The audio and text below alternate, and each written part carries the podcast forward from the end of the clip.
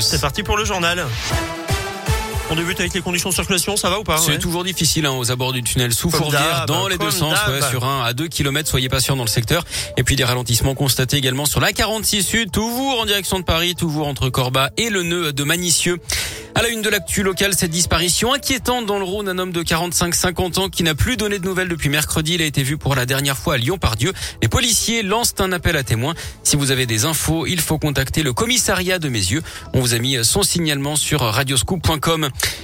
Augmenter le prix du litre d'essence de 6 à 10 centimes d'euros par an pendant 5 ans. C'est ce que propose Sandrine Rousseau ce matin à l'occasion du débat de la primaire écolo avec Yannick Jadot. Pour compenser cette hausse, elle propose notamment que les pouvoirs publics achètent une flotte de véhicules moins polluants à mettre à disposition aux personnes en difficulté ou qui ne peuvent pas se passer de leur voiture. Pour Yannick Jadot, il faut également développer les moyens de transport alternatifs avec un effort majeur sur les petites gares et les transports en commun.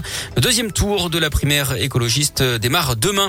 Les chiffres de l'épidémie dans les établissements scolaires près de chez nous dans l'académie de Lyon qui regroupe euh, le Rhône, l'Ain et la Loire. Aucun établissement n'a été fermé cette semaine. 133 classes n'ont pas accueilli d'élèves, c'est 0,6%. 37 cas de Covid confirmés chez les élèves, hein, c'est à peine 0,005% des effectifs. Aucun cas d'ailleurs à signaler chez les profs. Une enseignante justement de maternelle rappelée à l'ordre à Villefranche-sur-Saône, elle refusait d'accompagner ses élèves aux toilettes à cause du Covid pour éviter le brassage, pas de pause pipi donc. La mairie parle d'une initiative personnelle et l'inspection académique évoque une interprétation erronée du protocole sanitaire d'après le progrès.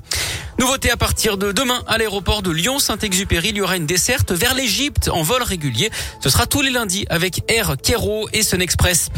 Il pillait des maisons de retraite dans l'Ain et dans le Jura. Un Villeurbanais a été arrêté d'après le progrès. Cet homme sévissait depuis au moins 2015. Il repartait généralement avec du liquide et des cartes bancaires. Rien que sur les deux derniers mois, il aurait volé 18 000 euros. C'est lors d'un énième vol hein, à Perona, dans l'Ain, tout près de Bourg-en-Bresse, fin août, que tout a basculé.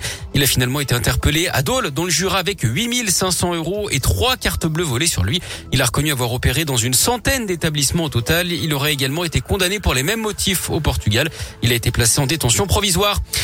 Concerts pour sauver la planète, ça se passe demain à Los Angeles, Paris, New York. C'est organisé par l'ONG Global Citizen avec un énorme casting à Paris sur le Champ de Mars avec Elton John, mais aussi Ed Sheeran, les Black Eyed Peas ou encore Christine and the Queens. C'est à suivre notamment sur les chaînes du groupe TF1 sur YouTube et sur Twitter.